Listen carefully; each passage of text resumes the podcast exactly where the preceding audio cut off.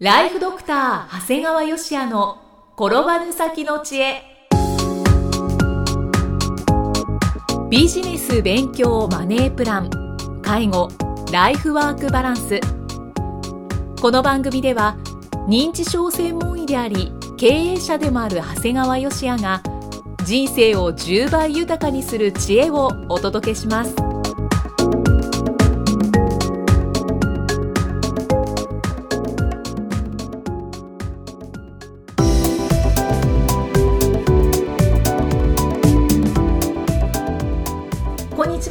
生きみえです。ライフドクター長谷川芳也の転ばぬ先の知恵。今回も始まりました。長谷川先生よろしくお願いします。お願いします。今回はどのようなお話でしょうか？今回はですね、はい。い、わゆる2つの映画から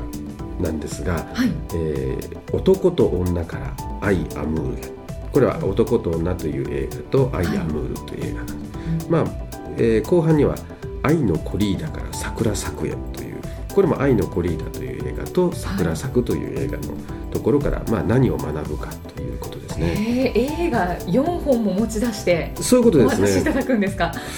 ？2012年制作の「アイ・アムール」っていう、まあ、なんとなく誰かから勧められたわけじゃないんですけども、はい。まあ、これ DVD があって見たんですね、でもこれあらすじは長年にわたって連れ添ってきた老夫婦が妻の病を発端に次々と押し寄せる試練に向き合いその果てにある決断をする姿を映し出す。なんてえらい硬いのなんですね、ただあの、まあ、その主人公の奥様の病気がですね私が専門とする頭の血管の病気だったので、まあはい。とっても症状もよく分かりまして、まあ、最初にですね、まあ、我々の業界で TIA、TIA っていうんですが一過性脳虚血発作。いわゆるこう一時急に手足が動かなくなって意識がぼーっとしてしまう。でその後すぐに戻っちゃうっていうのがあってですね、えーはい。あのまあ、多くの場合はもうボーンと一回麻痺が起こって意識が落ちちゃうとそのままになっちゃうんだけどこの方は幸い一過性で戻ったんですね。だからまあこの段階で病院に受診してますので、はい。本当ならとってもいい時期で受診だったんですが、うんまあ、映画の中では、えーその後手術をするんですが失敗して完全に右の肩麻痺が残ってしまったというところなんですね。そうなんですね、うん、だからそこまであ失敗しちゃったんだみたいなところも分かってですね、はい。ただ普通はですねそれぐらいの時の右の麻痺の場合は今度失語言葉が出ないっていうのが伴うんですが、まあ、これ言葉出なくなると映画の進行上問題ないのか知らないんだけど、まあ、言語機能は残してましたね。ああなるほど、まあ、残ることもあるから全然問題はないんですがあの見ながら本当に言語も残るんだけどななんてことを考えながらあの見てました。それ認知症専門医ならではの視点ですそうですね。あのそうなんですただ、はい。まあ、実際この状態要するに完全な右麻痺の状態での自宅での生活はとっても大変なんですね。うんそうですよね。でこれいわゆるフランスの映画なんですが、は一応いわゆる介護ベッドがいわゆる搬入されてあと週3回の訪問看護と、まあ、2週間に一遍お医者さんが来るということ以外はもう全部その主人公である旦那さんが負担するんですよ。うんはい。これね右の完全の肩麻痺だからもう本当椅子から立ち上がるだけでも介護が必要。はい。もう移動トイレ入浴これ全てに介助を要するんですね。そうですよね。旦那さんが必ず手伝わなきゃできないですもんねでこれ結局さらにこれ病気が進行していって結局奥さんが尿失禁をしてしまうんですね。はい。もう大体ですね介護してる人ってのはこの尿失禁だとか便失禁の段階ですごい介護負担ってピークになるんですね、うん。はい。で、まあ、これ要するに今先ほどお話ししたように大したサービスを入れてないもんですからもっとリハビリと言いながらも旦那さんがちょっと動かすだけですからもう最終的にはどんどんどんどん日常生活動作が悪化してですねベッド上での生活が主体になるんですね。はい。もうほとんど寝たきりになって飲み込みも悪い。で食べようとすると食べなくなる。拒食してしまう拒食をする。で線も変なことを言うようになる。で夫も思わず妻に暴力を振るってしまう。ようなこともあって最終的にはってことはあまり言いませんがという結末なんですね。なんか悲しいですね。そうなんです。ただねまたこれ正直日本の介護保険制度であればねはい。まあ、これぐらいの肩麻痺ぐらいで自分で意識もあってあの座って出るような方であればねこれ家での生活は結構対応できるんですよね、はい、あのこのフランスの中では出てこなかったんだけど週に34回デイサービスに行って、はい、まあ、そこで簡単なリハビリなんかやってもらって、まあ、月に12週間はショートステイを使うことでかなり介護者のこう負担を減らすことができるんですよね。で実際自宅にいる日にはさらにこう訪問リハビリなんかも入れればですねもうかなり日常生活動作も維持されて在宅生活は継続できるんですよね。なんとなくフランスより日本の介護保険制度の方が進んどるなというふうに思ったんですね。そうですね。確かに。ただまあ実はこういうことが実は今回のメインではなくてですね、はいはい、実はこのアイ・アムールの主人公の夫を演じてる俳優さんがですね、はい、いわゆるジャン・ルイ・トランティニャっていうまあちょっと言いにくい方なんですがこれ、まあ、誰って言われるとあれなんですけど、まあ、1966年の映画で、まあ、映画知らなくても、まあ、曲は知ってるですね、うん、ダバダババダバダババっていうやつですね、はいはい、の、まあ、男と女で一躍有名になった俳優さんなんですよね。でこの方は1986年には、まあ、20年ぶりの続編として「男と女2」でも、まあ、再びこう話題になった男優さんなんですよ、だからこの男優さんがですね36歳で男と女56歳で男と女2そして今回82歳で「アイ・アムール」これまさにですね年齢に応じた演技をされていることにえらい感動したんですよね。そうですよねこれ俳優さん大変やなというふうな気がしたんですよ。まあでも俳優冥利に尽きるね、まあ、そうでしょうね若い時にかっこいいだけというところからですねもうそれぞれの年齢に応じた演技をしているということなんです。で同じような観点でですねもう一本映画を、まあ、紹介しますと、まあ、すっかり桜が散った品川で映画「桜咲く」を見たんですが、はい、これはですね、まあ、いわゆる僕が認知症の専門医としていろいろお話をするんですが、まあ、映画はとっても素晴らしかったとことはまずお話をしておきます、はい、まあ、僕自身がですね、まあ、認知症を抱えた元家族であったということが今認知症を専門にしている原点ですから何度もですねあの目頭が熱くなるなみたいなところがあるような、あの映画です共感をものすごくしてしまう。ただやっぱり専門医として何か言いたくなってですね。何でしょうか、えー、ちょっといくつかコメント、はい、まずですねスポンサーががですねジェネリックメーカーの東和薬品だったんですね。これ普通ならね認知症の薬を作ってるですね、まあ、武田製薬だったりですね、まああの第一三共だったりでもいいエーザイでもいいのになとか思いになってたんですけどもこれもジェネリックのメーカーが候補になって、まあ、あのがスポンサーですから、まあ、これも時代かなっていうふうにですね。でも長谷川先生そこに意識がいく人は、ほとんどいないなかったと思いますね。そうですね。そうなんですよあとこう劇中の中でね、はい、あの日から認知症が始まったっていうシーンがあるんですそれちゃうやろうっていう、はい、認知症ってのは突然発症しないんです。必ず予兆があって徐々に徐々に進行してくる。だからおかしいと思ったら先送りをせずまず早く受診ということが大事なんです。だからもう劇中の主人公はもう受診が遅すぎますというより映画の中では一度も受診もしてませんので遅すぎるを通り越していますね。あ,、は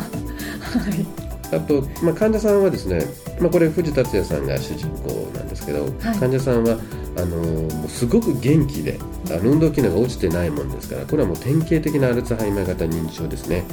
だからもうアルツハイマー型認知症っていうのはですね実はこう映画の中で描かれてるほどいい時と悪い時の差がないっていうのが実は特徴なんです。そうなんです、ね、皆さんねこう認知症イコールすごくこういい時の悪い時の差いわゆるまだらがあるまだらがあると思ってる人が多いんですが、はい、アルツハイマー型認知症ってのはあんまりまだらがないんですねだからちょっとこんなにまだらがあっていいのってすごくいい時と悪い時の差がすごく激しく描いてるものですがこれもちょっと一つ文句が言いたいなと思って見ていましたね。まあちょっと勉強になります。そうなんですよ、はい、だからなんか僕も映画見せながらちょっとみんなの前で喋りたくなるなぐらいだったんですが、はい、あと、まあ、映画の中ではね認知症患者さんの家族全体が関わることでその絆が深まっていくんですね、まあ、なんか逆にこんなこと現実的ではないのじゃないかなっていうとこがあるんですがもう僕の経験では、まあ、あの僕の家族だけじゃなくて患者さんのご家族なんかでもやっぱりその認知症介護にですね関わる両親の態度やですね行動がですねやっぱ家族関係の礎になるっていうのは結構あるんですよ。から逆にこれは映画の中じゃなくてあの実際にもあるよななんていうふうに思ってましたね。その介護をしなくてはいけないな、認知症の方が家族の中に1人出てきたとして、それであの家族がバラバラになっちゃうっていうケースもあるんだけど結構人間って頑張るんだよねそういう時にね、まあ、家族のためにその団結する時でもありますもんね、うん、だってやらないとしょうがないじゃんっていうところもあるわけですからね、まあ、ですからこれは逆に映画の中だけじゃなくて現実もこういう絆が深くなるっていうのはあるんですよっていうことですね。あとまあちょっと全体としてねあの在宅介護家での介護で家族で見るってことをちょっと奨励しすぎている感があるかなと思って、はい、やっぱりもう今はですね本当に見れない家で見られなくなった時はですねもうどういうか施設に入るということも僕はもう大事なことだと思ってるんですね。だってやっぱり誰かがね自分の全人生を捨てて介護に当たるなんていう時代じゃないんですよ。あのだからまあ軽い段階では僕は家で見てもいいと思ってるんだけど本当に家で見られないなと思った時は僕はドクターストップをかけます。もうこれ以上家で見ちゃいけませんよこの人は。っていうだからそういうところの、まあ、そこまさか映画でそんなことしちゃ映画にならないんですけど、まあ、見てる人だから結構本当に介護してる人ってこういう映画見たくないっていう人いるんだよね。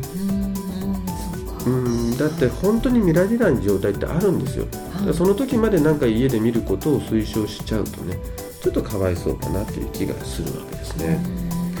だから実はまあこの紹介した2本の映画ではですね、はい、いわゆる男と女を演じていた主人公がアイ・アモーレを演じているところとかですね、これまああの藤達也さんというと「愛のコリーダ」に出演していた藤達也さんが「桜咲く」の中ではですねうんこをちびってその手でお嫁さんに抱きついていくなんていうシーンまで。あるんですよ。そうなんですねあの若い時2枚目として鳴らした彼らがですね、はい、もう認知症を演じる時代になったんですね。だからまあいずれ我々もですね自分の人生で認知症を演じることになるのかななんてことを思っちゃいましたね。その若い時を知ってる私たちというかその見てきた方にとっては衝撃ですよね。衝撃ですしさすがだなと思いますね。そういうのでもちゃんと演じちゃうわけですからね。なるほどね。なんかこの日本の映画からあの認知症とかあとその介護のなんかためになるお話を聞けるとはっていう、うん、今日はそのような回でしたね。はい、はい、あの勉強になる部分もありました。であの長谷川先生はこの、えーと「愛のコリーダー」なんですけど、はい、大島渚監督が撮られた映画ですけどなんかこう大島監督とちょっと接点があるようですね。そうですねあの実はあのある保険会社さんがですね新しい介護保険民間の介護保険を作るときにこういわゆる営業マン向けの DVD を全国で30万本ぐらい作られたんですね、はい、その DVD の構成がですね、まあ、あの大島渚監督がこう脳梗塞で麻痺になって、はい、その介護をしているのが女優の小山明子さんだと。でその介護の状況を見ながら僕が最後にコメントをするっていう DVD がですね一応全国で30万本あの配られたそうです。だからずっと僕はその大島渚さんと小山明子さんのあの介護について、まあ、最後コメントをしたっていうのがその DVD の中だったんですね。まあ、その大島渚さんもねもう2013年の1月にお亡くなりになったんですけども、まあ、あのそんなご縁があって、まあ、今回も、まあ、改めてちょっとこう、はい。愛のコリーダもですね、このこの今回のお話をするためにですね、はい、一度見させていただいたんですけどこれはこれで結構なすごい映画でしたので、はい、あの皆さんも一度見られてみるとちょっと衝撃的ですね。そうですね、はい、はい、ということで長谷川先生今回もありがとうございました。ありがとうございました。